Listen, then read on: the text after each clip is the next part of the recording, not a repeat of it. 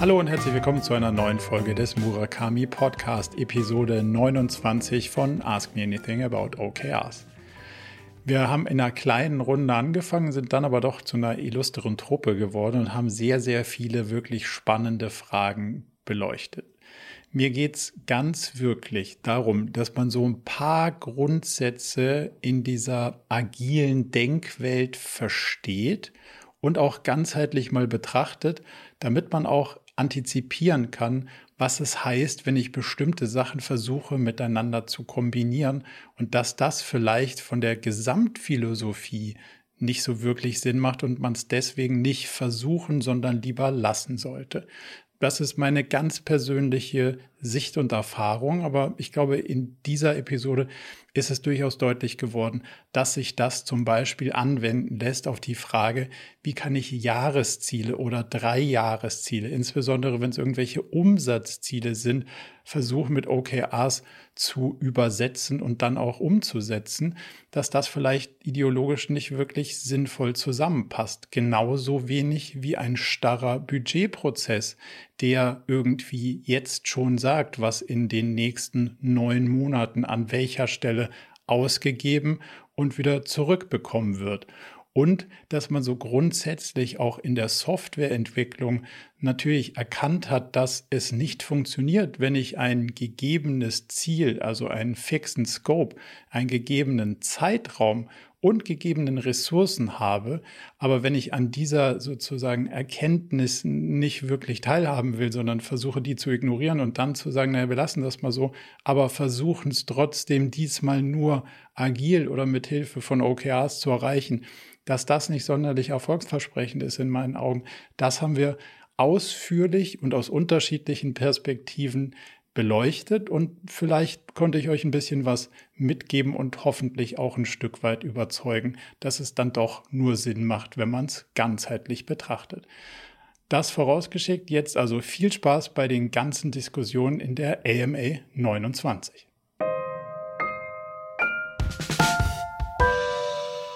Lasst uns einfach mal reinspringen. Wenn, ähm, wenn ihr Fragen habt, nutzen wir einfach die Zeit und können, äh, und können das gerne mal beleuchten. Vielleicht begleitet uns ja dann noch jemand unterwegs. Und wenn nicht, können wir uns ein bisschen um die Themen kümmern, die ihr so mitgebracht habt. Ja. Gibt es denn welche?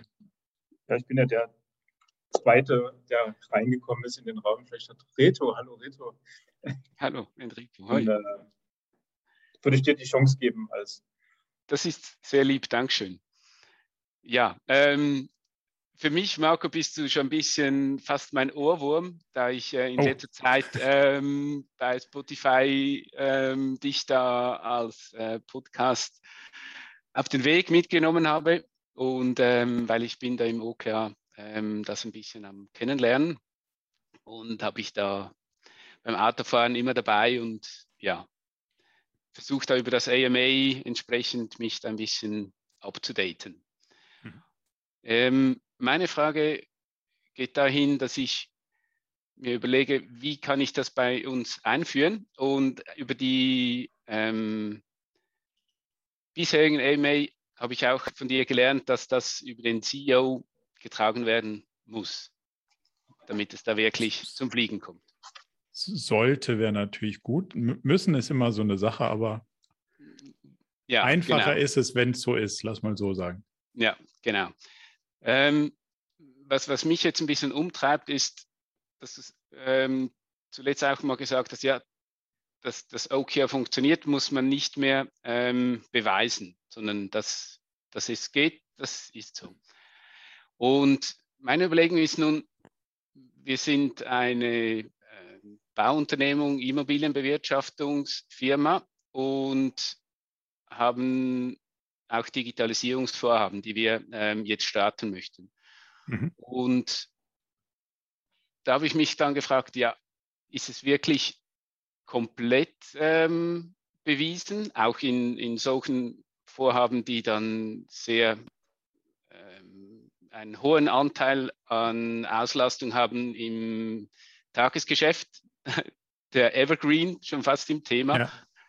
Ähm, inwieweit kann man das dann mitgestalten wirklich oder als OKR dann abbilden, wenn auf der Baustelle dann Leute ähm, eingebunden sind als ba Bauleiter, Projektleiter und ähm, einfach eine bestimmte Zeit an Ressourcen haben. Und da habe ich mich dann gefragt, müsste man nicht zuerst auch kulturell das starten, bevor wir das OKR effektiv als Framework einsetzen oder wie ist da deine Empfehlung? Hm. Verstehst du die Frage, die ich habe? Ja, ähm, also es sind ja, es sind mehrere Fragen und deswegen auch mehrere Antworten, die, also es ist bewiesen, wo OKRs funktioniert und es ist für mich auch bewiesen, wo es nicht so viel Sinn macht. Also genau. bei, bei Steuern in Nicht-Komplexitätsumfeldern ist bewiesen, dass es nicht sonderlich viel, also nicht sonderlich viel Benefits hat. Mhm. Ähm, und dann muss man sich die Frage stellen, an welcher, also an welcher Stelle kannst du was davon mitnehmen und an welcher Stelle nicht. So, und wenn, also jetzt machen wir es mal eins einfacher, ist, wenn du nicht auf einer Baustelle wärst, sondern in einem Maschinenraum. Also da, du hast einen Shopfloor und da sind Maschinen und dann vorne Rohstoffe rein, hinten Produkt raus. Da ist nicht sonderlich viel Komplexität. Da ist es kompliziert, weil du weißt genau, was du reintust in die Maschine und du weißt genau, was du raushaben willst aus der Maschine. Ähm, da kann, also auf dem Level kann dir das nicht viel helfen, weil keine Unsicherheit vorhanden ist. So, das jetzt über musst du dir, musst du dir halt die Frage stellen, gibt es auf der Baustelle Sachen, die unsicher sind? Also jetzt nicht Bausicherheit, sondern quasi, wo man sich sozusagen iterativ nähern muss? Oder ist per DIN-Norm klar, wie die Mauer zu mauern ist?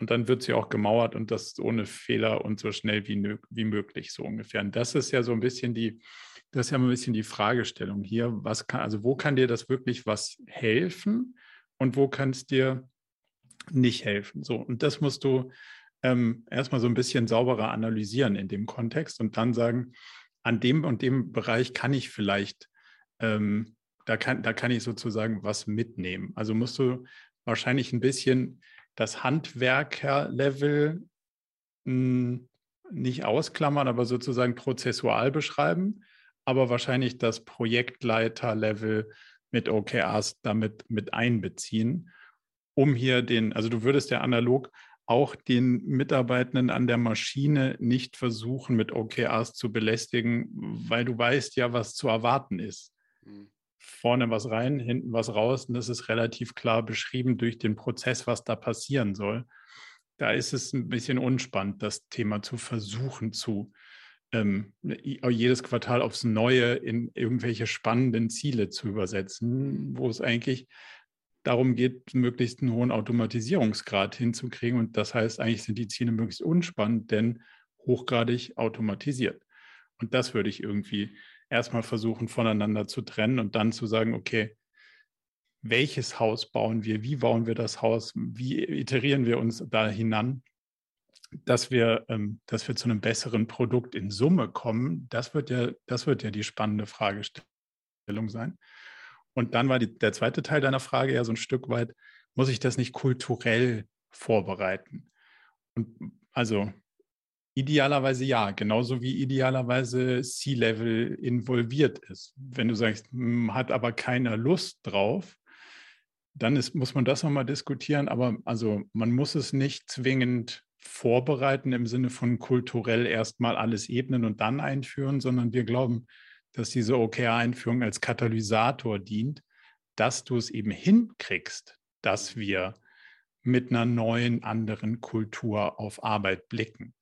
Und das, also idealerweise hast du schon so viele wie möglich auf diesem Zug aufgesprungen und die sagen, ja, okay, das finde ich irgendwie spannend, ich will so arbeiten und die anderen zieht es mit. Wenn nicht, hast du einige wenige, die mal vorfahren und sagen, hey, neue Welt, so könnte es funktionieren, lass mal gemeinsam rausfinden, wie es geht. Und so begeisterst du sozusagen immer mehr dafür, da mitzumachen, um in der Endausbaustufe da anzukommen, wo du andersrum vielleicht einfacher ankommen würdest, wenn, wenn andere ähm, Personenkreise involviert wären, aber du kommst da auch so an. Dauert halt möglicherweise nur länger und ist anstrengender. Mhm. Macht das ein Stück weit klarer? Ja, ich denke vor allem auch die, der, der, Hinweis mit, mit der, we, welches Produkt auf der Baustelle wollen wir wirklich realisieren von der prozessualen Seite her. Da sind wir ähm, neu bei einzelnen Projekten auch mit BIM unterwegs. In der Bauwirtschaft ist das ja Building Information Modeling, die, diese Prozessgeschichte, ähm, die dann am Anfang sehr stark mit Kollaboration und Digital Twin und so weiter unterwegs ist. Und ähm, da sind wir schon ein bisschen dran. Aber äh, die Bauwirtschaft auf der Baustelle dann selber BIM to Field, das funktioniert dann noch nicht so. da kriegt dann die Digitalisierung wieder ihre Grenzen aufgezeigt. Genau. Genau. Also wenn du, wenn du mich fragst, wie dieses ganze Digitalisierungsding da irgendwie gut zu integrieren ist, dann ist meine Erfahrung nicht, dass man anfängt, vertikal irgendwie zu integrieren, indem man sagt, so jetzt mache ich was zur Digitalisierung, sondern du musst halt horizontal digitalisieren. Also Digitalisierung ist immer und überall drin. So, und jetzt ist die Frage, wie genau wirkt das auf den jetzt, jeden einzelnen Bereich? Mhm. So gesehen würde ich da auch keinen CDO-Posten und sozusagen Bereich sehen und sagen, so, jetzt gibt es überall Business as usual und dann einen digitalen Durchschuss, sondern es gibt halt horizontal die Fragestellung, mhm. was genau kann man denn mit digitalen Tools und Gedankenwelten besser machen als vorher? Und so kommt man vielleicht auch der Baustelle ein Stück näher dass man sagt, so mit Zettel und Stift ist irgendwie ein bisschen anstrengend.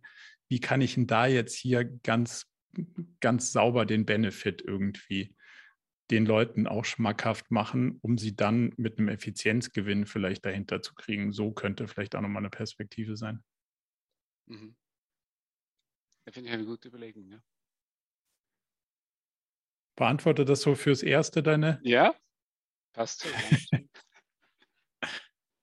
Dann Enrico, du hattest, glaube ich, die nächste Frage. Ja, da brauchen wir noch zu dritt, ja. Also, ich würde auf jeden Fall jetzt mal den Reto äh, ermutigen wollen, weil ich ja so okay. OKR-Enthusiast bin. Ja. ähm, weil es gibt ja zwei Facetten, die finde ich so begeisternd äh, an OKR. Das ist das Thema so der, der Selbstgestaltung. Also das Thema ist nicht nur top-down, sondern bottom-up. Also die, die Einbeziehung von von Ausführenden, die manchmal ansonsten nicht beteiligt sind in, in, äh, in Strategieumsetzung. Und das Thema der Resultatsorientierung irgendwie dann doch, dass man sagt, okay, es gibt so viele Aktivitäten, aber was, was ist am Ende eigentlich auch mal ein Stück rausgekommen? Aber es ist jetzt nur meine Perspektive. Meine Frage oder mein Thema, ich bin gerade in einem relativ frischen Projekt und da möchte ein Unternehmen, was sehr stark gesetzt hat in den letzten Monaten und Jahren auf KPIs und Balance Scorecard. Also KPIs ist ja nun schon im OKR-Umfeld Stück bekannt, aber ähm, die also sehr stark mit Balance Scorecard gelebt haben, da diese vier äh, Perspektiven auch ausformuliert haben. Und jetzt sich so interessieren und sagen, naja, äh, irgendwie kommen wir da nicht mehr weiter, weil es sind halt auch die Klassiker drin, zwölf Monate, Top-Down zum Beispiel wieder ähm, und sehr aktivitäten- und maßnahmenlastig. Und die jetzt, oder wir, die wollen jetzt, ja, wir wollen jetzt versuchen, da quasi so ein Stück zu beginnen mit OKR. Sicherlich erstmal nicht mit der großen Revolution, sondern so in, in bestimmten Facetten, also entweder abteilungsbezogen oder themenbezogen. Meine Frage ist einfach, ob du da einige Erfahrungen schon hast, so in der Conversion, in der, in der Integration von BSC-orientierten Unternehmungen hin zu OKR-orientierten Unternehmungen und ohne sofort die große Revolution zu machen, sondern auch einen Weg zu beschreiten. Hm. ja, das ist eine spannende Frage. Also am Ende ist es ja eine große Revolution. Jetzt ist die Frage, muss ich das vorsichtig erklären oder kann ich sagen, wie es ist? Weil es, also jeder Veränderungsprozess funktioniert natürlich nur so, wie der sich zu verändernde irgendwie bereit ist, sich zu verändern. Aber am Ende muss ja klar sein, dass das eine massive Andersdenkende Welt sich hinten rauskommt, sonst wäre es ja nicht erfolgreich. So.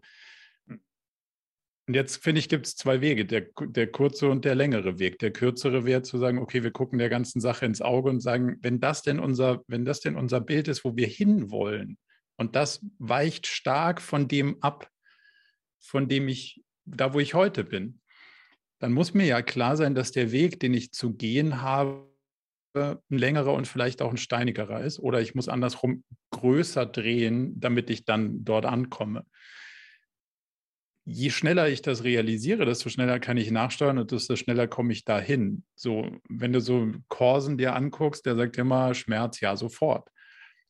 Bin ich tendenziell irgendwie auch Freund von zu sagen, okay, lass mal versuchen, die Realität, wo stehen wir heute, sauber zu beschreiben. Lass mal beschreiben, wo wollen wir denn dahin und lass uns tief in die Augen schauen und sagen, wollen wir da wirklich hin? Weil da muss ja niemand hinwollen. Also man kann auch irgendwie in der BSC-Welt bleiben, wenn es keinen Schmerz gibt. So, und wenn man, so, so, gut, ich nehme, was gibt einen Schmerz? ja, also, also das Bleiben ist, glaube ich, nicht die Option, das ist eher die Frage der okay. Geschwindigkeit und der, der, der, der Radikalität. So, ja. so empfinde und, ich das jetzt, ja. Genau, und jetzt ist alles dazwischen, finde ich, riskant. Also wenn du sagst, die eine Welt, in der will ich nicht mehr bleiben, in der anderen Welt will ich eigentlich irgendwann mal ankommen, halte ich jeden Zwischenschritt für einen unsicheren, weil dann ist es nicht ganz. Also, weißt du, da kann, da kann mir das neue System nicht wirklich helfen und das alte aber auch nicht mehr so wirklich, weil ich einen Teil irgendwie der Ganzheitlichkeit verloren habe. Und dann bin ich immer so Gefangener zwischen zwei Welten und das fühlt sich für mich irgendwie nicht so wirklich richtig an, weil ich kann auf das eine nicht mehr vertrauen, aber auf das andere auch noch nicht. So. Das heißt, ich würde dafür erstmal werben, zu sagen, schau, ich vergleiche das ja mal ganz gerne mit so einem, ähm, also ein Teil davon ist ja eine Art Asset-Allokationslogik. Wenn du jetzt sagst, so, ich würde gerne mein Portfolio von dir managen lassen, also du legst für mich mein Geld an, dann ist ja das Schlauste, wenn ich dir das Gesamtportfolio zeige und erkläre und sage, den Teil brauche ich für meine Rente, der ist sicher, den Teil können wir ein bisschen risky machen und den Teil ähm, können wir nochmal anders incentivieren. Jetzt aber die Frage, wenn man, wenn man sozusagen die Grundgesamtheit schon einschränkt und sagt, naja, ich will aber eigentlich nur in dieser kleinen Abteilung mal davon ein bisschen was ausprobieren, ist natürlich da, wo ein Portfolio-Manager wirken kann, schon sehr eingeschränkt, weil wenn ich sage, du darfst nur in Staatsanleihen anlegen, ich erwarte aber von dir eine überdurchschnittliche Performance, wird es wahrscheinlich schwierig für dich zu performen, weil die Rahmenbedingungen dir das nicht zulassen. Mhm. Und so ein bisschen hier ist das ja ähnlich. Wir versuchen ja die Ressourcen des Gesamtunternehmens in allen Abhängigkeiten so abzuwägen, dass wir die richtigen Wetten platzieren, respektive andersrum ausgedrückt, die richtigen Investitionsentscheidungen treffen. Wenn du mich aber nur über einen kleinen Teil der Ressourcen schauen lässt, kann ich dir das große, also ich kann immer nur ein lokales Optimum, kein globales Optimum herstellen und das ist nicht ideal. Das heißt, also es muss allen Beteiligten klar sein, das kann nicht die beste Performance liefern, wenn ich es nicht, die, wenn ich es nicht sozusagen auf das Gesamtportfolio hm. anwenden lasse. Mhm. Würde für mich auch dafür sprechen, lieber schneller das Gesamtportfolio optimieren zu lassen, aber nicht alle Mitarbeitenden damit zu behelligen, anstatt zu sagen, ich nehme nur einen kleinen Teil, aber den schieße ich komplett durch. Mhm. Vielleicht ist das irgendwie ein Schritt, den du hinkriegst und sagst, na, bevor wir ein Projekt, eine Abteilung versuchen, da irgendwie reinzukriegen und feststellen, das hat lauter Abhängigkeiten, die ich aber überhaupt nicht managen kann, die Gesamtportfoliobreite des Unternehmens zu orchestrieren und dann sagen, wir sagen den anderen erstmal nichts von OKRs, wir probieren das mal mit den obersten beiden Ebenen aus. Und das, was dann sozusagen als Ziel rauskommt, da arbeiten wir dann dran, so wie wir bis jetzt auch immer gearbeitet haben und machen mal ein Quartal unsere Erfahrungen wenn wir dann Zuversicht haben, dass wir gute Erfahrungen gemacht haben, dann nehmen wir das ganze Unternehmen mit. Ist in meiner Erfahrung ein deutlich vielversprechenderer und weniger, der ist ja wenig revolutionär, der Ansatz, weil wenn ich keinem was sage, dann passiert ja auch erstmal nichts. Also weißt du, ich habe ja vorher auch meine Ziele irgendwie gefunden. Jetzt habe ich die halt mit einer Methode gefunden, die sich OKR nennt. Wenn ich das keinem sage, kann ich danach genauso weitermachen wie vorher, ohne dass irgendwo was riskiert wurde. Das ist sogar ein Stück der Plan, zu sagen, okay, man muss es nicht so sofort mit der großen Fahne reingehen und man macht es erstmal ein Stück äh, und nicht ewig, sondern vielleicht eins, maximal zwei Perioden und nimmt dann die Erfahrung, die gut sein wird, um dann zu sagen, okay, das äh, äh, gibt den Grund für, für ein weiteres Rollout. Okay, danke dir. Also immer versuchen in der, in der ganzen Breite und vielleicht das noch so als, als Erfahrung, die ich teilen kann. Ich, ich sehe das recht häufig, dass Unternehmen sagen, ja, wir nennen das erstmal nicht OKRs. Hm. So, wieso denn nicht?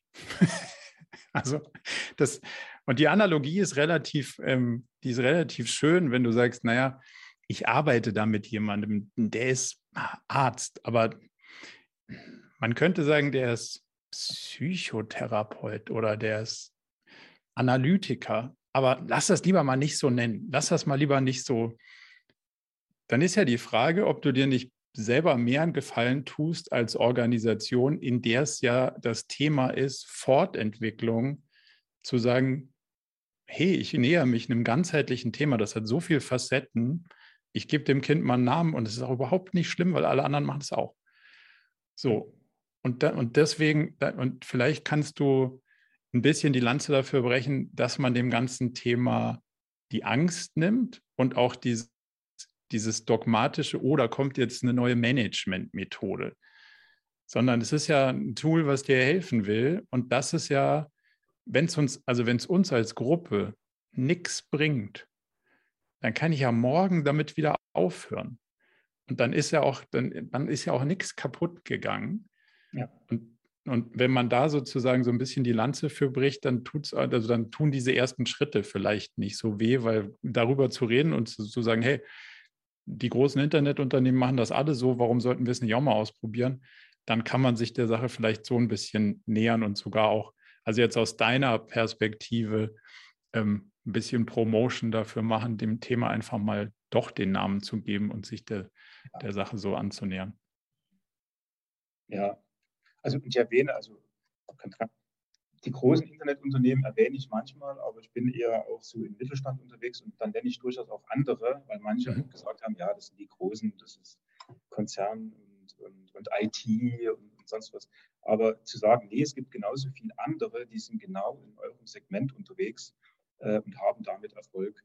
Äh, und das gibt durchaus auch den Mut zu sagen, mhm. ja. und das ist ja bei diesem Kunden auch so, sagt, ich, seit zwei Jahren beschäftigen wir uns damit und aber jetzt sind wir an der Schwelle. Das freut mich auch, dass ich einige Kunden genauso gerade treffe oder Unternehmer, Unternehmen, die sagen, wir wollen es jetzt beginnen. Gerade jetzt nach diesen zwei Jahren, glaube ich, auch mit Corona und Pandemie und jetzt wieder Krieg. Viele melden oder, oder merken, wir, ist, die Rahmenbedingungen, VUCA ist halt so, wie sie sind und wir kommen mit zwölf Monatsthemen nicht mehr, äh, es funktioniert nicht mehr. Ja. Okay, danke dir. Danke dir. Philipp. Hi, ähm, Hi. lange nicht gesehen. Ähm, danke für deine Zeit. Ähm, Gerne. Genau, äh, ich mache immer ein bisschen Werbung in externen anderen Unternehmen für OKRs, weil ich glaube, dass das allen Sinn stiftet und so. Und äh, jetzt ein Unternehmen wieder, ähm, die sich, glaube ich, auch oder den ich euch auch schon weiter vermittelt habe, die aber ähm, sagen, äh, sie wollen langfristig einen, OKR, äh, einen Agile Coach einstellen, weil sie glauben, dass es super Sinn macht, gerade so schnell wie sie sich fortbewegen, dass da jemand mit verschiedenen Methoden langfristig unterstützt. Aber genau haben das Problem, dass für den Standort, wo sie ähm, irgendwie sind und wo sie jemanden suchen, der zumindest Zeit äh, dort verbringt, niemanden finden, der OKR-Erfahrung hat. Also OKR, äh, Agile Coaches sind sie mit ein paar im Gespräch. Und jetzt da die Frage, ähm, genau, worauf könnte man speziell achten? Also ist vielleicht, klingt vielleicht super basic, aber vielleicht hast du trotzdem einen Tipp, worauf man noch achten kann äh, bei der Einstellung oder bei dem Finden des richtigen Agile Coaches, ähm, gerade wenn man schnell irgendwie hochskalieren will ähm, und OKRs einführen möchte. Spannende Frage. Ähm, also nicht einfach, weil wir glauben nicht, dass OKR just another tool in your toolbox ist. So. Und wenn dann jemand kommt und sagt, so, schau mal, hier ist mein Methodenbaukasten.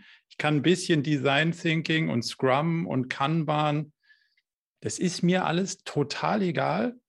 Das, was ich hier mache, ist quasi eine ganzheitliche Philosophie für das Steuern eines Unternehmens. Das hat mit einer Methodenbaukasten nichts zu tun.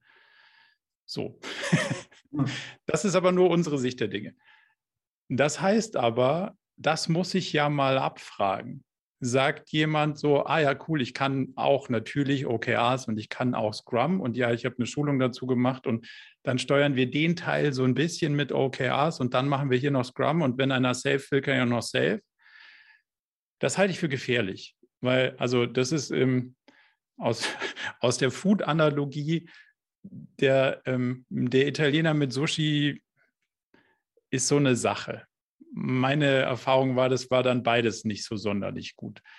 Die Frage, ist ein OKR Champion Coach per se auch ein Agile Coach, ist für mich nicht deckungsgleich zu beantworten, weil da schon durchaus, also das ist sehr ähnlich, aber in dem OKR-Framework, wie wir das sehen, musst du schon ein bisschen ganzheitlich sozusagen auf das Thema schauen. Und da musst du bei den Profilen, mit denen du redest, wahrscheinlich rausschauen, rausblicken, wie die auf die Welt schauen. Sagen sie, ja, das ist eine Methode wie alle anderen, dann ist das wahrscheinlich eine, eine Etage unter dem, wo wir das sehen wollen würden. Oder sagt man, okay, ihr müsst euch entscheiden als Unternehmen, steuern wir mit OKR ja oder nein, dann ist das mal so diese ganze Welt und dann kann ich darunter vielleicht noch Methoden da zusätzlich dran bauen. Ähm, aber da, das ist, glaube ich, die, die zentralste Frage, wenn es darum geht, rauszukriegen, ob du mit jemandem redest, der dein Unternehmen in diesem Kontext nach dieser Interpretation voranbringen kann oder nicht. Ja, vielen Dank, macht voll Sinn. Ähm, und die Trennung auch natürlich, dass man sagt, okay, wir glauben an beides. Ne? Das Management, äh, Upper Management, alle sind schon überzeugt von OKRs ähm, und sie wollen zusätzlich sozusagen den Agile Coach, aber natürlich zumindest ist die Erwartung wahrscheinlich auch von intern, von Mitarbeitern, dass wenn du einen Agile Coach einstellst, dass er zumindest auch dieses Thema pusht, ne, wenn selbst jetzt nicht seine Kernaufgabe ist. Und dafür ähm, hilft es auf jeden Fall, was du gesagt hast, ähm, nochmal ihn da so ein bisschen zu hinterfragen. Danke dir. Aber also vielleicht da nochmal ganz kurz rein.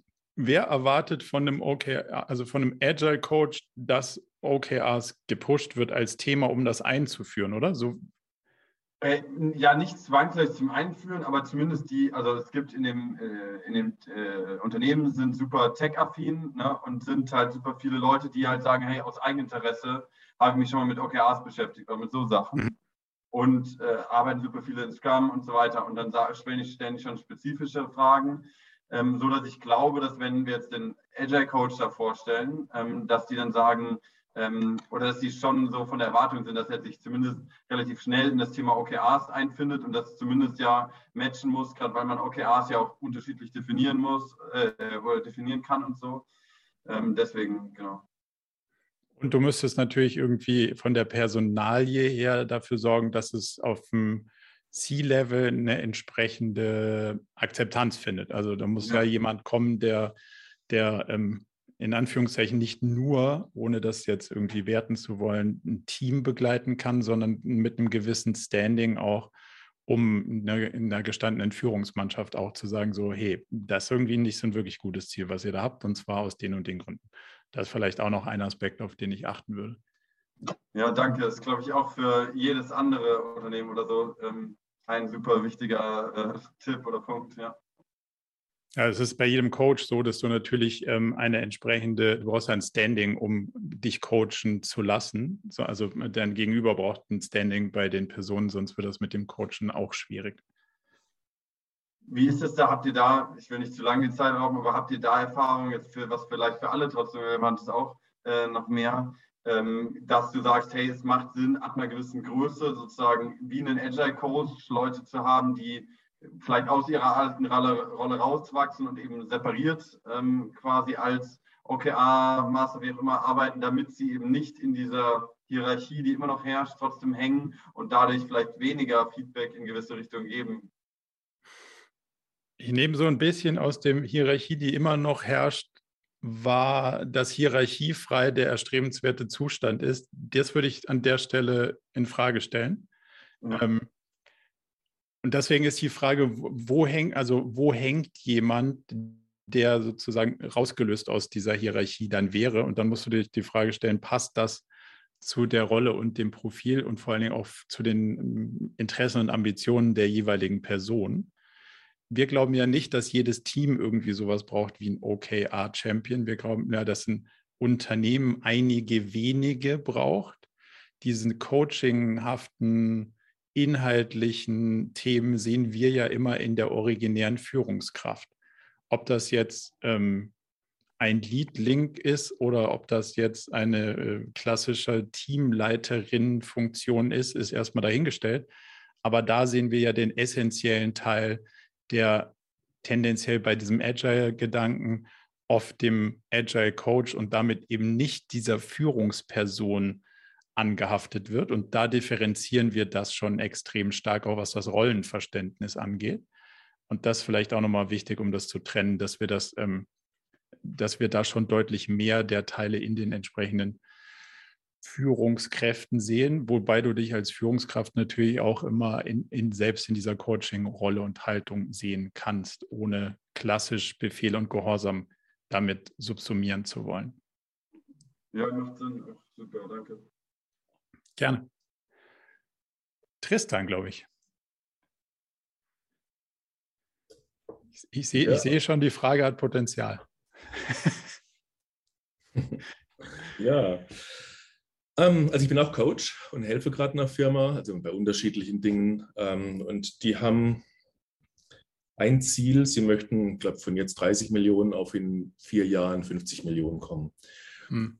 Und ich habe ein bisschen was bei euch reingeguckt und ähm, kenne auch die anderen Methoden, aber ich habe jetzt gesehen, ein Objective darf nie eine Zahl sein.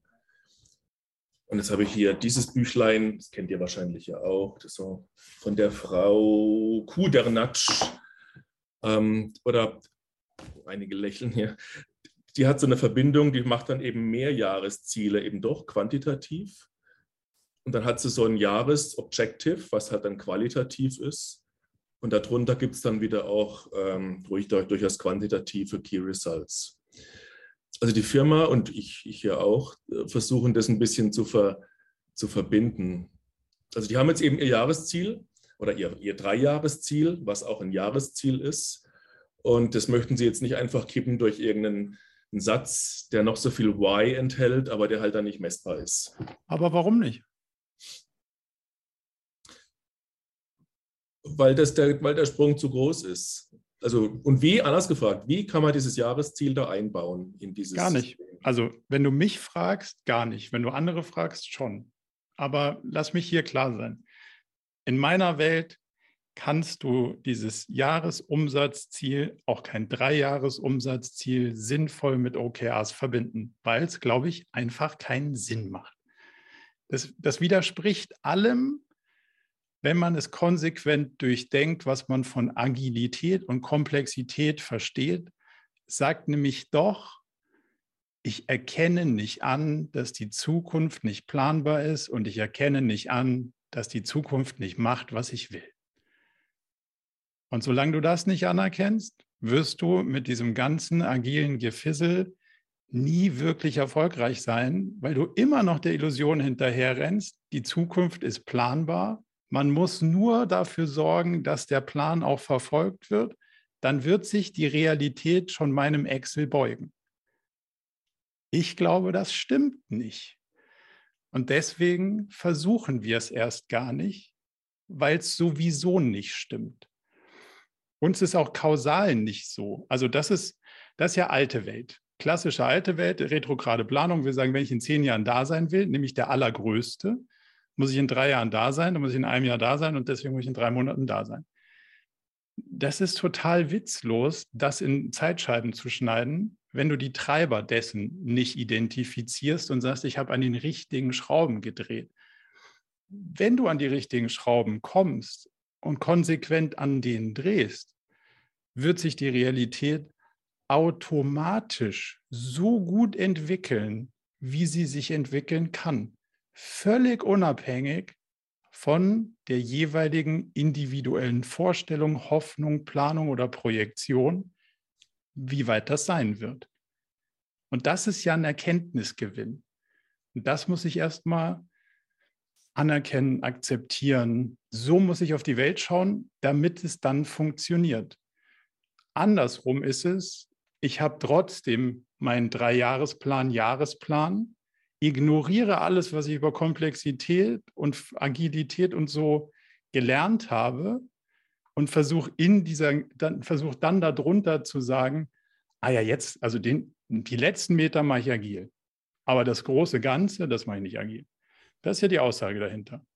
Und die halte ich für nicht sonderlich konstant in dem Gesamtkonstrukt. Deswegen glaube ich nicht, dass das sinnvoll funktioniert. Und ich habe es auch noch nie sinnvoll funktionieren sehen.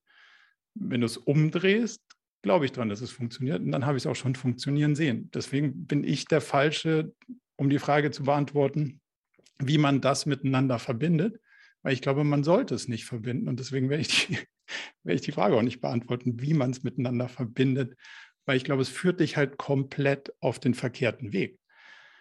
Weil ob du 30, 50 oder 70 Millionen in wie vielen Jahren auch immer machst, who knows?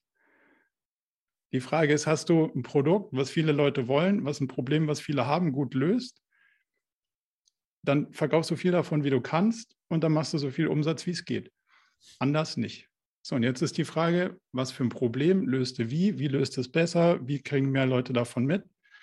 das sozusagen runterzubrechen auf seine Treiber, inhaltlich zu analysieren, darauf einzuwirken und dann interessiert. Und ich sage nicht, dass man seine Zahlen nicht im Griff hat.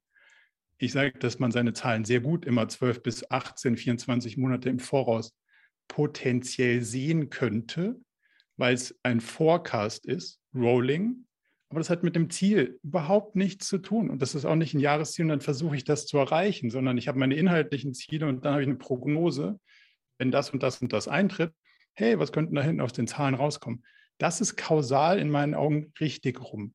Alles andere ist ein frommer Wunsch, weil wer sagt denn, dass 100 Millionen nicht noch geiler wären? Okay, also verstehe ich dich richtig, du machst schon auch das, den Rolling Forecast ähm, parallel dazu und guckst an, wo du gerade stehst. Genau. Ich möchte aber deswegen, nicht missverstanden, also ein Rolling Forecast hat mit einem Plan oder einem Ziel nichts zu tun. Ja, ja, das habe ich schon. Außer, außer ja, ja. dass auch in Excel ist und außer dass auch Zahlen drin vorkommen. Da werde ich oftmals missverstanden. Deswegen. Ich meine, die radikale Rede, die klingt ja auch gut und die hat ja auch einen gewissen Charme. Ne?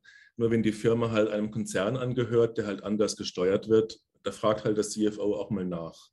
Äh, und deswegen tue ich mir schwer mit der Radikalität, auch wenn die natürlich immer. Aber warum? Ist.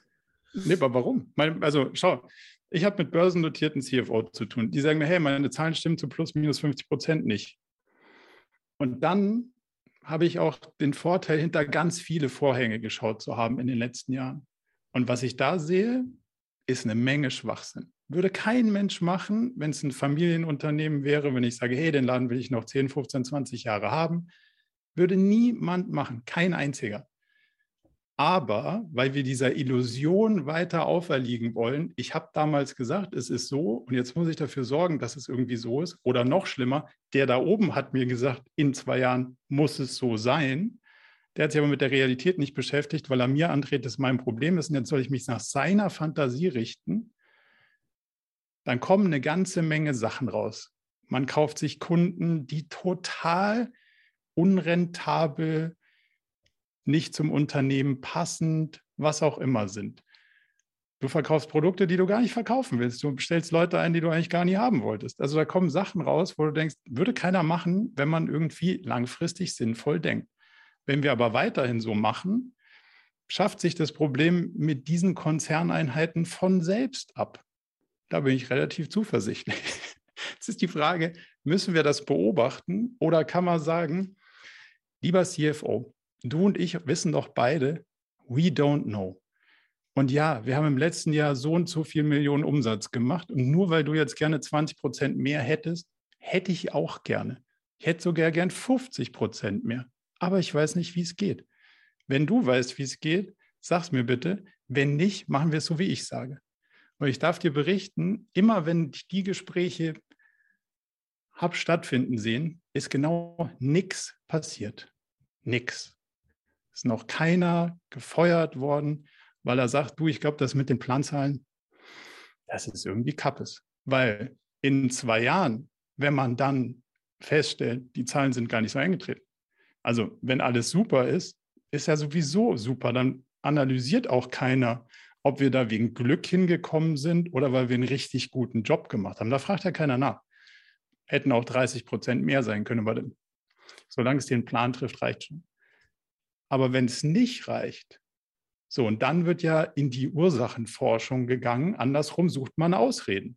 Warum? Weil ich brauche ja eine Begründung, warum das nicht so geklappt hat, wie es geplant war. Weißt du, wie viel Energie da drauf geht? Mhm. Also. Das heißt, du würdest empfehlen, die, die, die klassischen Ziele, also sei es jetzt in dem Fall jetzt halt der Marktanteil oder ein Umsatz, erstmal wegzulassen, gar nicht mit jo. einzubauen, gar nicht versuchen, Nö. das da zu integrieren. Nö.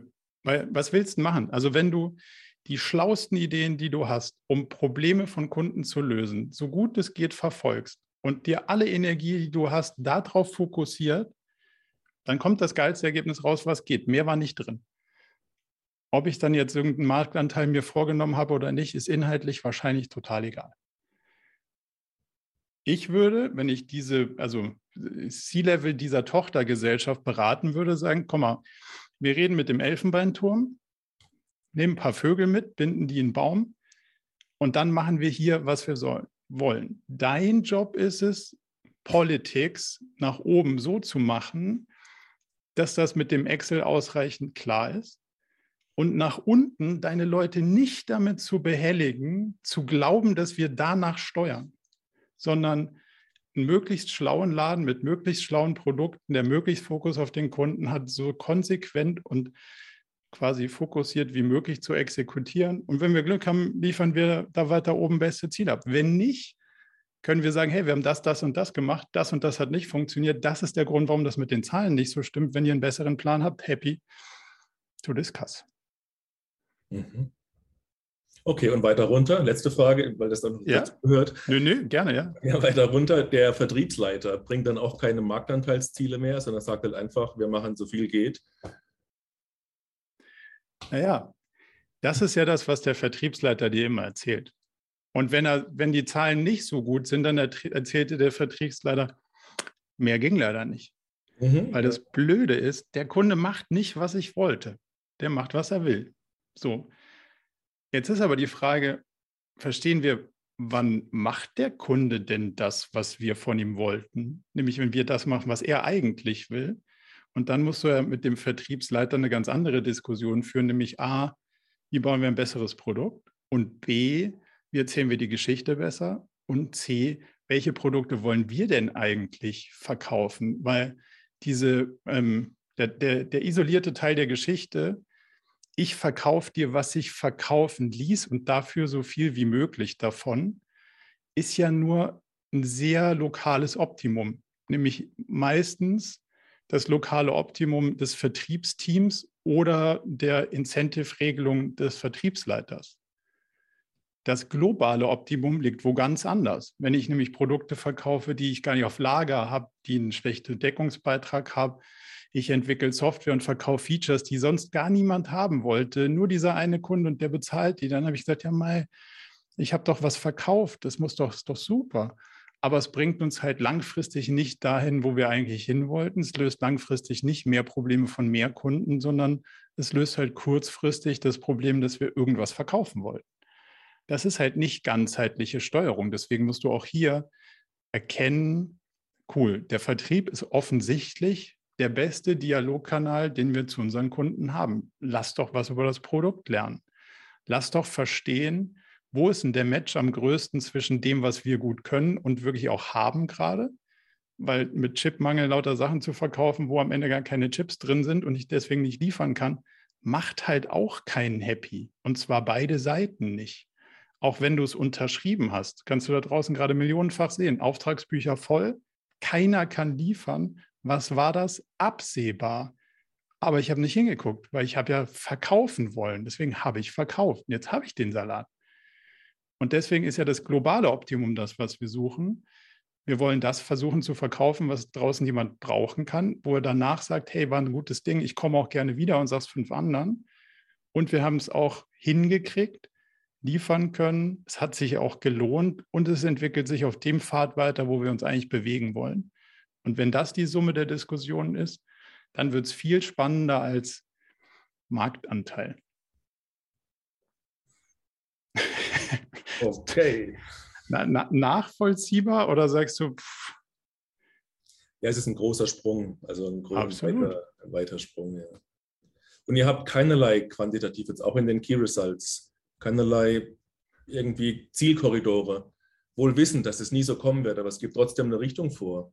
Und hat ja auch eine Magnetwirkung. Auf, auf, KPI, auf KPIs meinst du? Ja. Nö.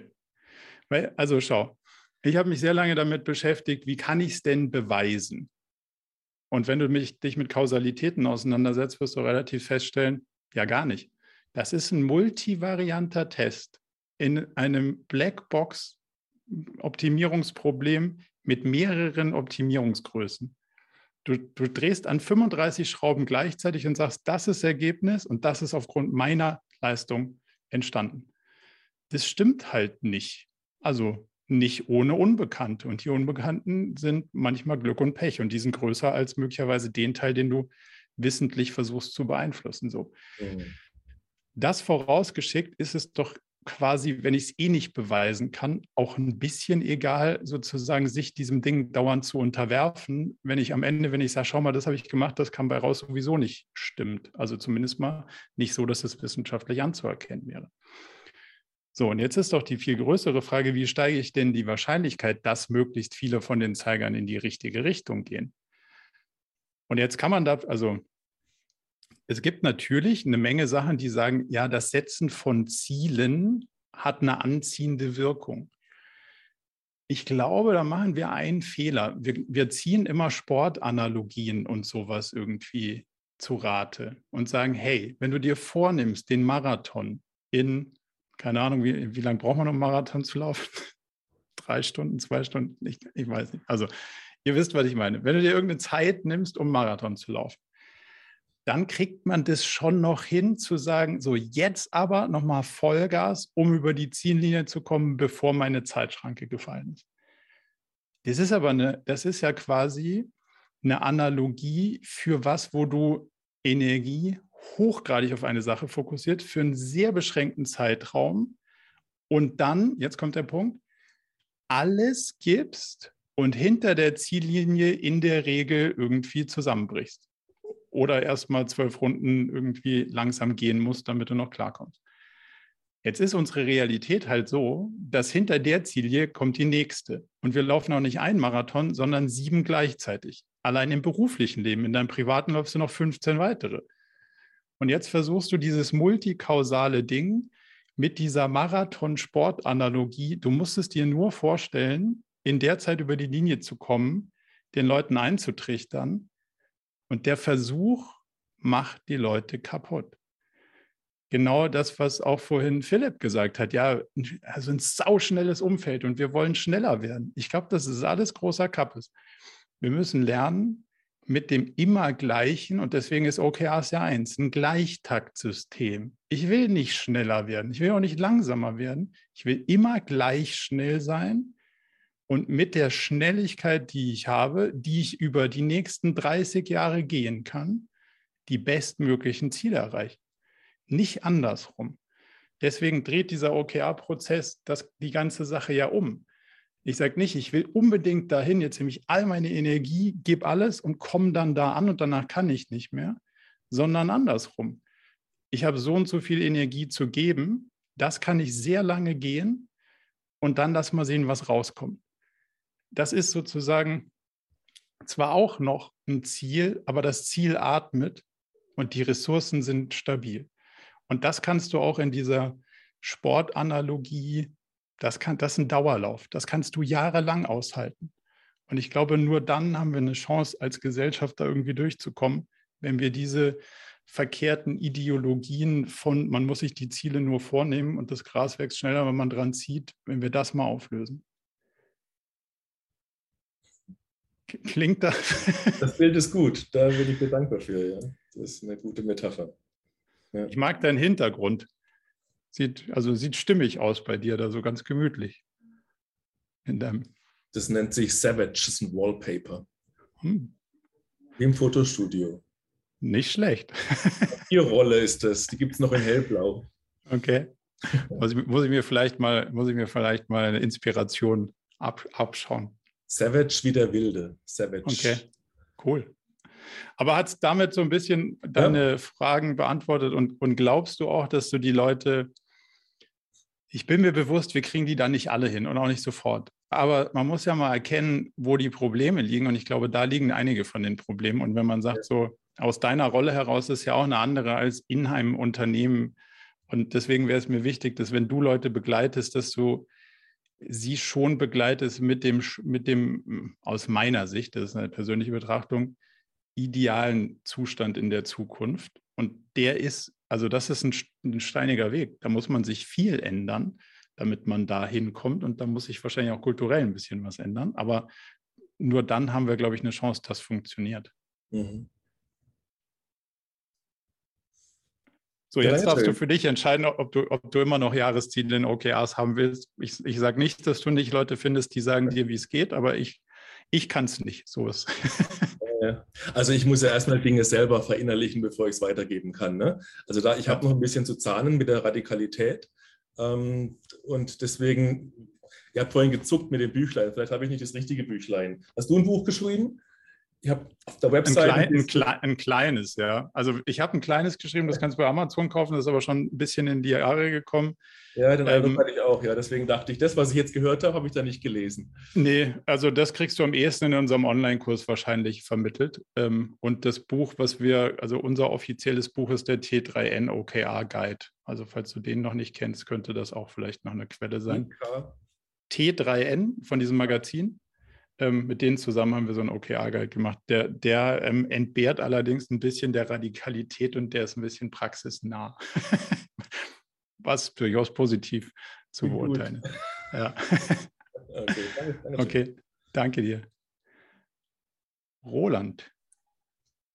Jo, hallo in die Runde. Äh, Tristan, hallo. danke für die Frage, weil, weil wir auch permanent mit der gleichen Fragestellung konfrontiert werden eher jetzt nicht der Umsatz steigen, sondern wir bekommen Einsparziele über Jahre. Aber das ist nicht der, der Kern meiner Frage. Ich, ich, äh, wir haben in der IT-Abteilung bei der Open Grid äh, seit Januar äh, das, ja, das, die Methode OKR eingeführt, leider nur in der IT-Abteilung, was, was es etwas schwierig macht, weil wir sehr stark auch mit den Fachbereichen arbeiten.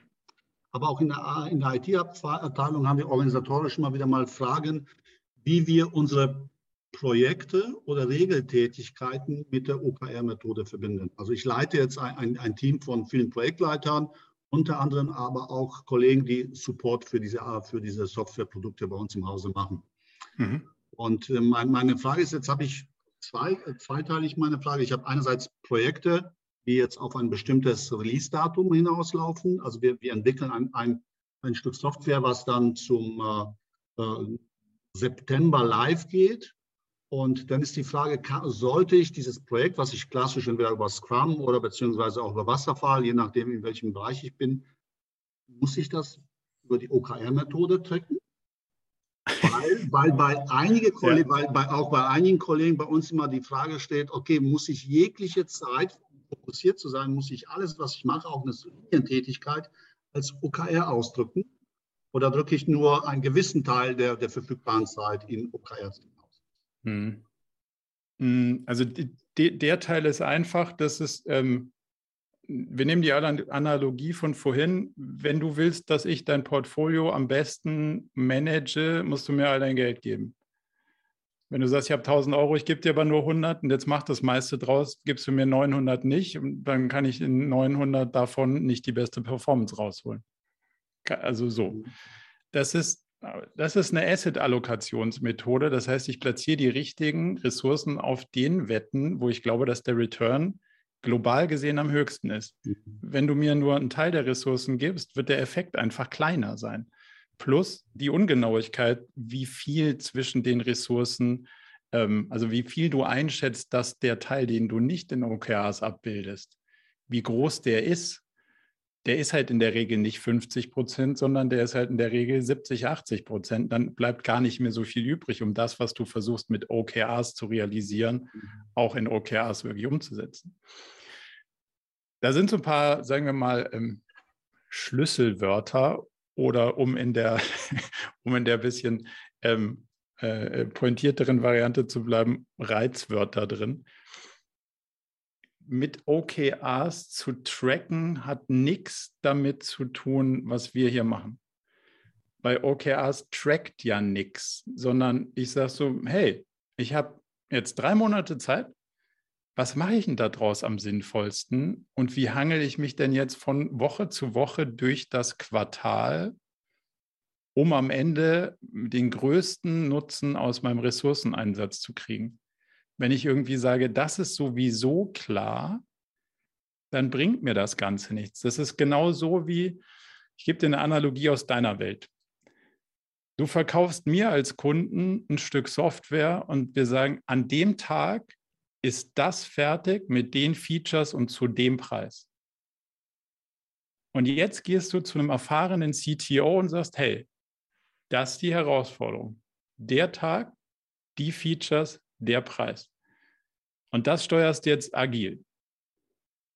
Wenn der was kann, auch nur annähernd, sagt er, das kannst du vergessen. Wenn er sagt, ja, cool, danke, ich probiere es, würde ich sofort den Schlüssel nehmen und davonrennen. Das hat dann damit nichts mehr zu tun. Deswegen in aller Deutlichkeit, du kannst nicht was wasserfallmäßig verkaufen, uns dann agil steuern. Warum nicht? Weil wir haben mehrere Dimensionen, die sind fix. Der Zeitrahmen, die Ressourcen. Was atmet, ist der Scope. Das heißt, wir sehen mal, was rauskommt, so gut wir vorankommen.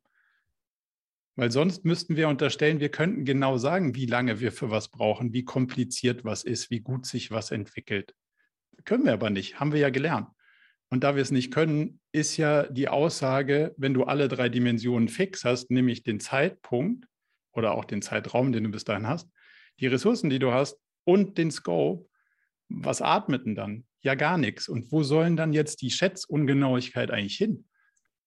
Wenn das ein Nullsummenspiel ist, geht das ja nicht auf.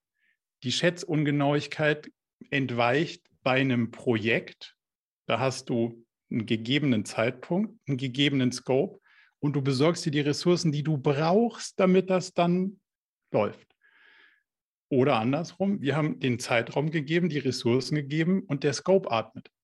Wenn du aber nichts offen hast, dann ist das eine Gleichung mit gar keiner Unbekannten, aber eine Menge Ungenauigkeit, das lässt sich mathematisch nicht sauber lösen.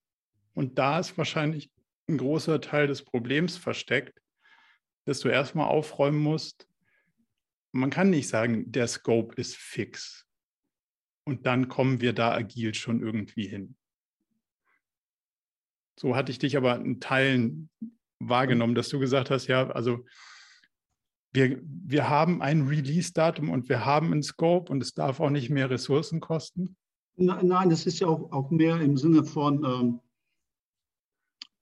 ist, verwende ich OKR als eine zusätzliche Projektmanagement-Methode, weil wenn ich Nö. nach Scrum, genau, aber wenn ich nach Scrum arbeite, brauche ich dann auch OKR?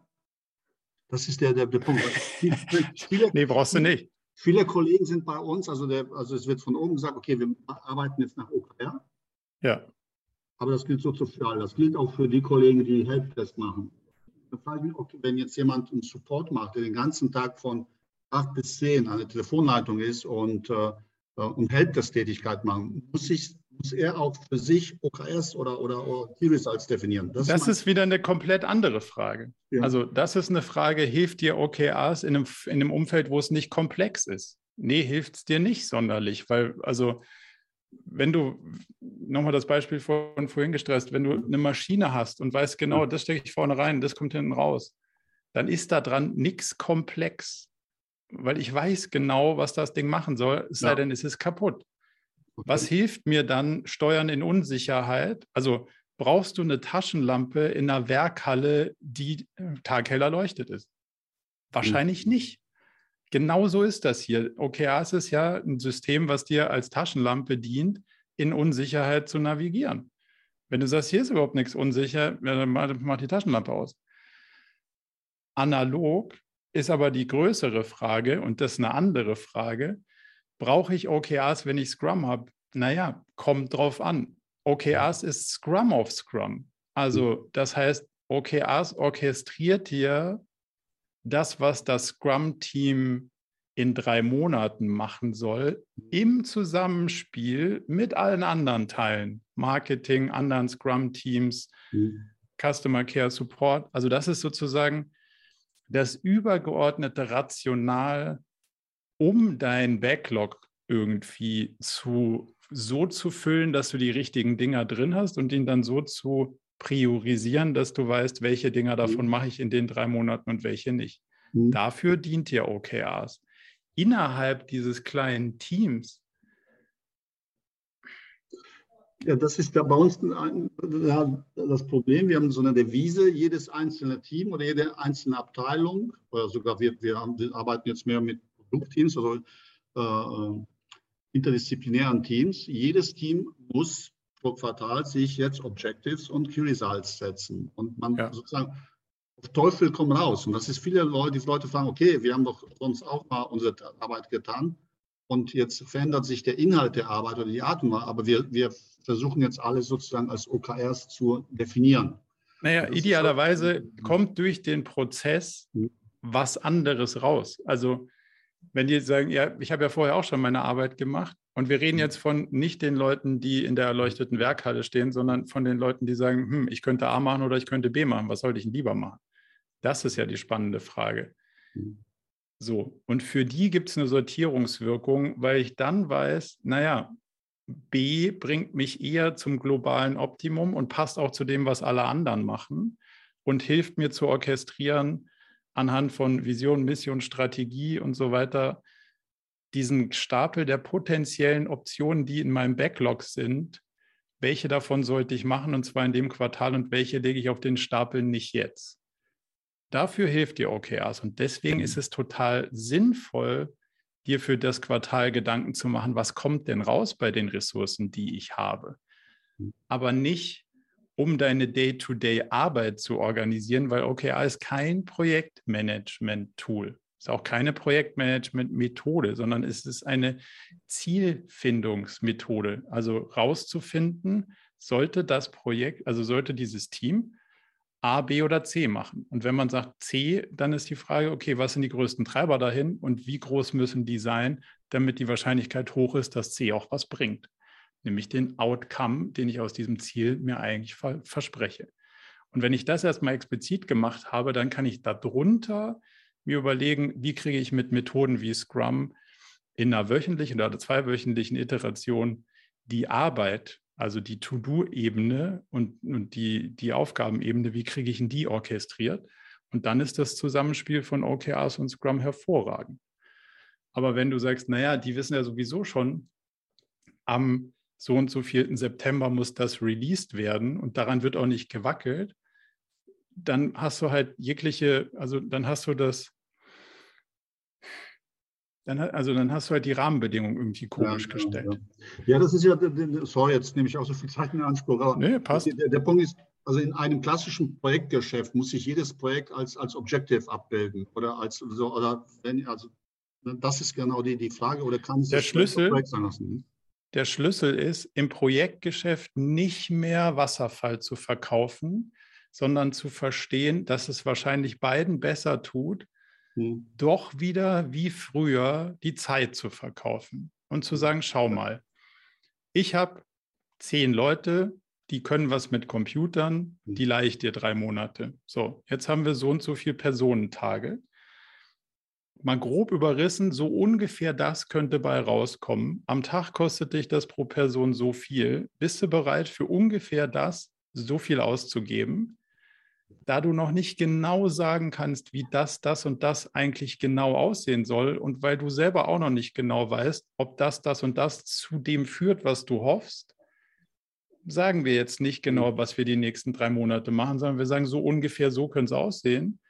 Und dann setzen wir uns jede Woche zusammen und gucken, was kam dabei raus, hat das gewirkt, geht das schneller oder langsamer als gedacht und iterieren uns da so durch. Und wenn die drei Monate rum sind, kriegst du eine Rechnung und das, was rausgekommen ist. Aber hey, du warst ja am Entstehungsprozess beteiligt und hast ja die kleinen Entscheidungen dauernd mitgetroffen. Wenn du weiterhin ein Projekt verkaufst und sagst, in drei Monaten liefere ich dir folgendes Feature-Set zu diesem Preis, wirst du wahrscheinlich damit nicht glücklich. Mhm.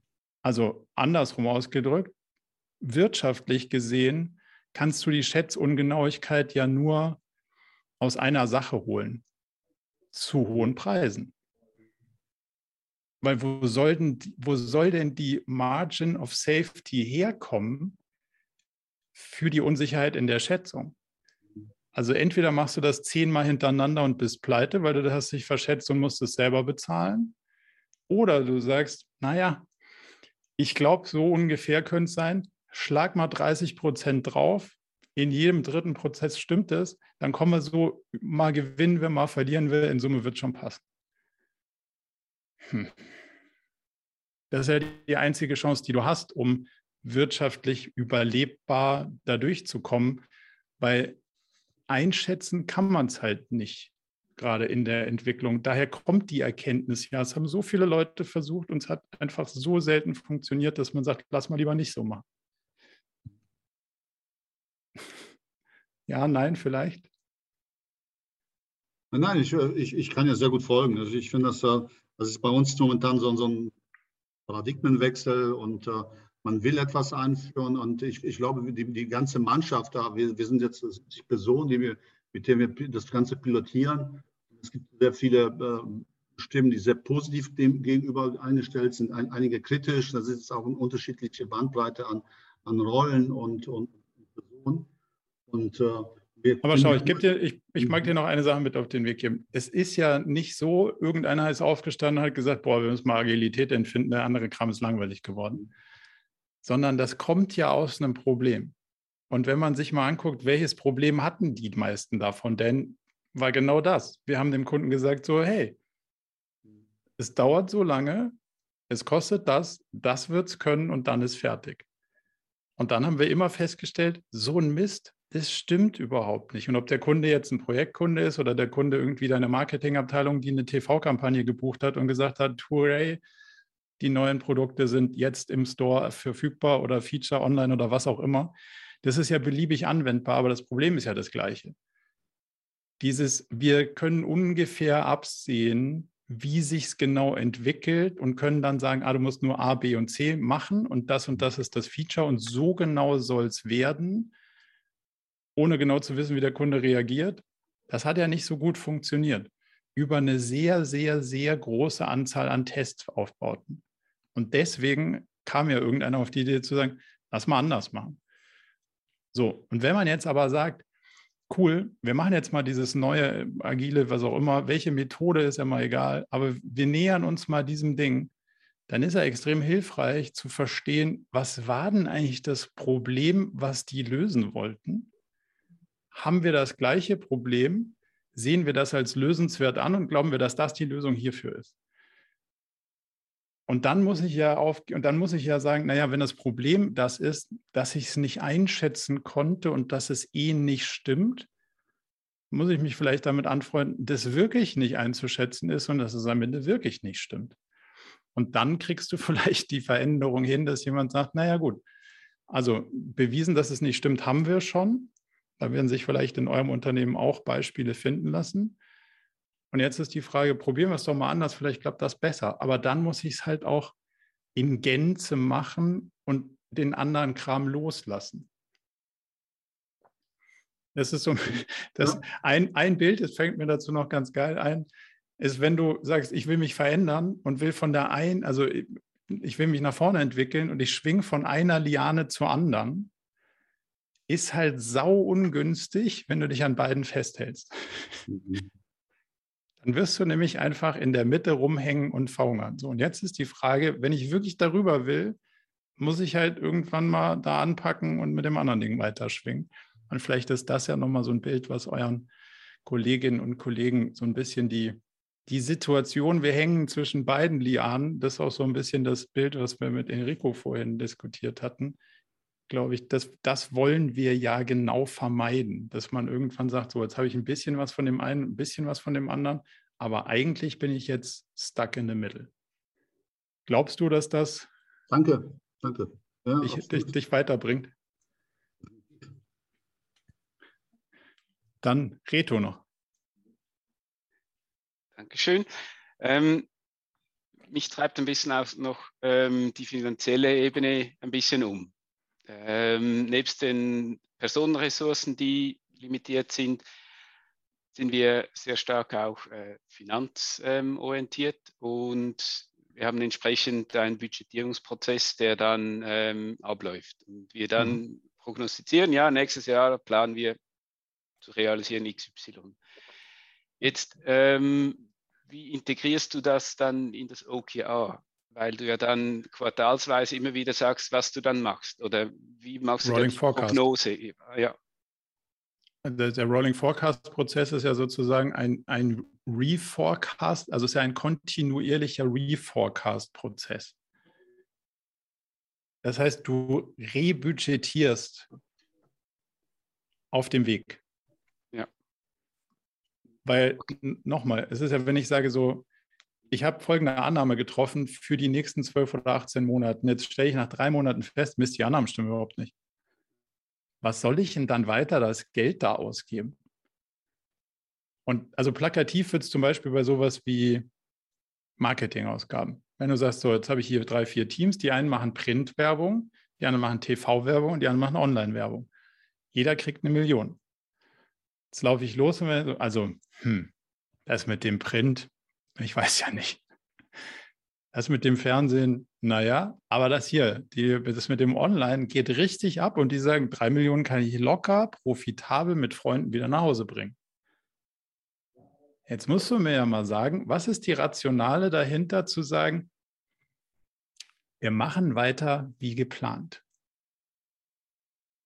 Es kannst du ja keinem andrehen, der irgendwie sagt, so ich, ich optimiere hier aufs globale Optimum, ich sage, dass der für den Laden aus den Ressourcen am meisten rauskommt. Das funktioniert ja nicht. Sondern du musst dich ja hinsetzen im Marketing-Team und sagen, so, Kassensturz, drei Monate, was hast du ausgegeben? Das. Was hast du ausgegeben? Das. Was hast du ausgegeben? Das. Was kam daraus, daraus, raus? Okay, das bringt uns schon mal nicht mehr weiter, also das und das. Probieren wir jetzt drei Monate, doppelt so viel online, ein Drittel bleibt noch auf dem TV-Geschäft, Print, überlegen wir uns, hey, was könnte mit den Ressourcen anderes? Geil, wir machen jetzt Content und Attacke. So müsste dieser Re also und dann klaust du der einen Excel-Spalte was und tust in die andere, weil es da irgendwie schlauer ausgegeben ist als da drüben. Und die Leute tauschen das untereinander aus, weil sie wollen ja alle, dass am meisten bei rauskommt. Hm. Okay, aber eben dann belässt du die, die Jahresbudgetierung schon. Also wenn, wenn du ähm, Na, naja, nein. Oder ich, also. der, ja, das Versprechen ein, ein, Stück, ein Stück weit. Du, du, du wirklich quartalsweise dann äh, das äh, rapportieren und verändern. Kannst du nochmal, also welches Versprechen, was verspreche ich wem? Ja, das ist eine. Ich verspreche ähm. dir, ich mache mir Gedanken, wie das so über zwölf Monate sich entwickeln könnte. Und ich verspreche dir, ich habe es saugut verstanden wie die Zusammenhänge sind zwischen, ich gebe hier Geld aus und da drüben kommt es wieder rein. Das verspreche ich dir. Wo ich in sechs Monaten genau Geld ausgebe, sehen wir dann in, also sehen wir dann in sechs Monaten. Stand heute könnte es sein, dass es sich so, so und so entwickelt. In drei Monaten erzähle ich dir, wie ich die ja. Welt dann sehe. Ja, das eigentlich verspreche ist es, ich dir. Genau, eigentlich ist es sogar genauer, oder? Äh, oder genauer, weil es Absolut. dann. Es ist also total, es ist total. Ehrlicher, oder? Es ist risikoaverser. Mhm weil ich habe ja drei Monate genauere Informationen, wie sich die Realität wirklich entwickelt und, und durch den Reforecast oder dieses Rebalancing mhm. nehme ich ja die Realität deutlich besser in meine Planung mit auf. Das heißt, je weiter ich in der Iteration nach vorne komme, bin ich sicherer und du unsicherer in der alten Welt. Weil du in neun Monaten hast halt eine Schätzungenauigkeit von neun Monaten da drin, nicht nur von drei. Ja, genau. Ja, passt. Das ist, also das funktioniert auch super. Mit den richtigen CFOs Das ist ja alles Beyond Budgeting, Rolling Forecast. Da gibt es ja auch Bestrebungen aus der Finance-Welt, weil die das ja auch alle sehen und verstehen, dass da, also mein einer Partner sagt immer, Excel macht die meisten Millionäre. Wenn du dann da rein investierst, stellst du fest, dieses Excel in der Realität anders als gedacht. Und jetzt ist ja die Frage, wie reduziere ich das Risiko, dass es wirklich in die Hose geht, indem ich dauernd versuche, die Treiber und deren Abhängigkeiten, das eine wirkt auf das andere.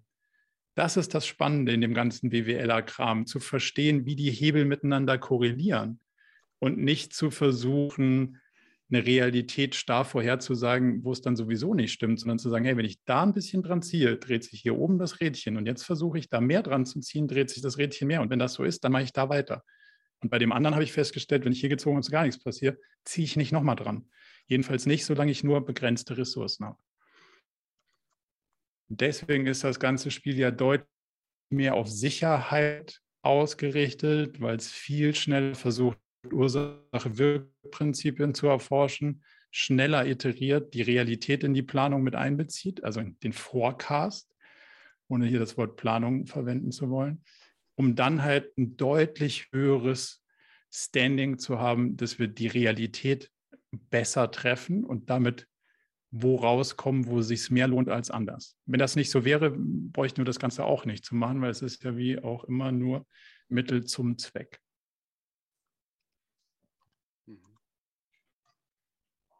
Wir haben einen Podcast gemacht mit Jochen Holzwart von Finance Forward. Das ist genau so in diesem Thema. Wie kriegt man diese Finanzperspektive und dieses iterative ähm, aus der Ecke, aus der ich komme, wie kriegt man das übereinander? Und das ist ein, zeichnet vielleicht ein sehr positives Bild, um zu sehen, ah, aus der Ecke kriege ich nicht nur Widerstand, sondern es gibt durchaus auch sehr gute Strömungen, die genau in dieser Finanzwelt sagen, hey, das passt super zusammen und so geht's. Vielleicht ist das nochmal irgendwie ein, ein, Vertiefungsthema, was, was euch helfen könnte. Ja, höre ich gerne rein, Dankeschön. Wie heißt der nochmal? Holzwart? Jochen Holzwart, Finance Forward auf unserer Podcast-Seite. Die Episode habe ich vergessen, aber so, so, so viele, da wird man fündig hoffentlich sind wir fast an unserem Zeitrahmen angekommen. Gibt es noch was, was euch umtreibt? Oder war es ausreichend OKRs für heute? Ich hätte noch eine, eine Anschlussfrage, wenn die anderen nicht. Dann, ähm, dann, dann machen wir eine letzte Frage gern. Dankeschön. Ähm, und zwar bezüglich der Einführung ähm, im Unternehmen. Da, ich bin jetzt an der Ausbildung, Online-Ausbildung dran.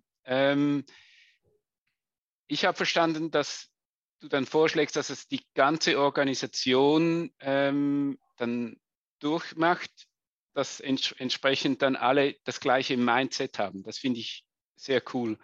Ähm, und das ist einfach eine Verständnisfrage nochmals. Das ist mhm. wirklich mhm. dann durch die ganze Organisation dann durch. Oder wie ist da deine Empfehlung? Naja, also haben wir vorhin so ein bisschen angedeutet, im Shopfloor zum Beispiel, also auf dem, auf dem, ähm, da wo Produktion zum Beispiel stattfindet, da würde ich es nicht machen. Also würde ich an dem Team, Teamleiterin, Teamleiter-Level aufhören, weil die können noch sagen, was passiert hier in drei Monaten und was sind sinnvolle Ziele. Vor allen Dingen in Abhängigkeit zu allen anderen, Departments, Abteilungen, was auch immer. Da ist ein extrem hoher Mehrwert, diese Sachen aufeinander abzustimmen auf die sozusagen Maschinenebene runterzubrechen, macht keinen Sinn. Wo es auch keinen Sinn macht, ist da, wo wir an andere operative Frameworks aus der agilen Welt anschließen. Also wenn du, wenn du, wie wir vorhin gesagt haben, Scrum hast auf der teamoperativen Ebene, dann hören wir auf der Teamebene auf, weil du kommst ja total ins Straucheln als Mitarbeitende, wenn du sagst, oh, jetzt OKRs gibt mir mein Drei-Monats-Scope und jetzt gibt mir, also auf Personenlevel, und jetzt gibt mir Scrum die Freiheit, dreh dich um und nimm aus dem Regal, was du willst. Aber ich habe ja schon auf meinem Personenlevel eigentlich schon meine, also irgendwie macht das keinen Sinn. Mhm. Deswegen, das ist eine Doppelung und deswegen, es werden ja nicht plötzlich doppelt so viele Leute, nur weil du zwei Zielsysteme hast, sondern es bleibt ja ein und dieselbe Person. Und die wollen wir ja nicht verwirren, sondern wir wollen das Leben ja erleichtern. Deswegen sagen wir, das Scrum-Team hat ein OKR-Set für die drei Monate in Abstimmung mit allen anderen, abgeleitet von oben, um zu sagen, das ist der Scope, den wir uns in den drei Monaten erhoffen hinzukriegen. Und dann iterieren wir uns da dran.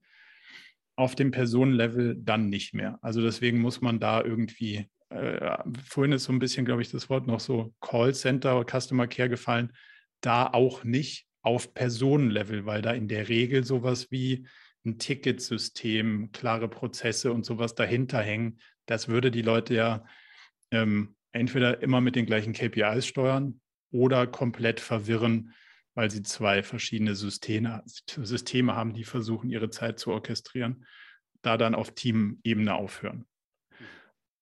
Heißt aber nicht, dass wir nicht allen erklären würden, was OKRs ist, wie das funktioniert, was das irgendwie mit ihnen macht, was das für sie machen kann, das würden wir dann schon machen.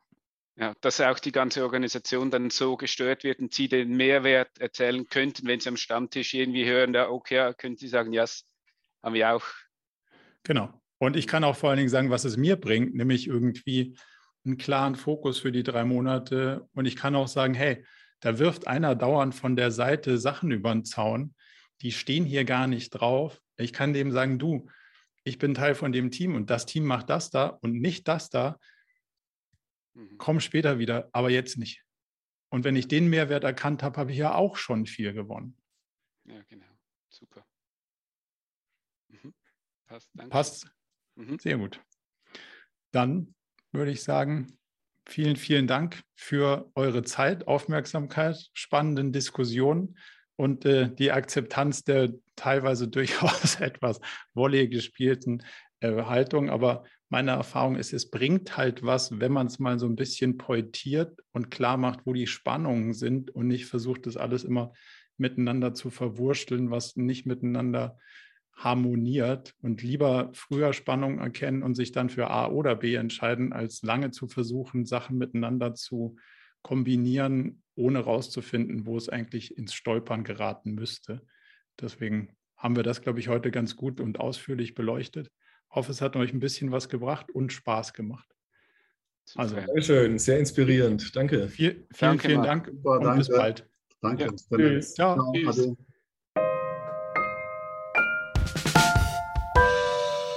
Zum Abschluss noch ein kleiner Hinweis in eigener Sache.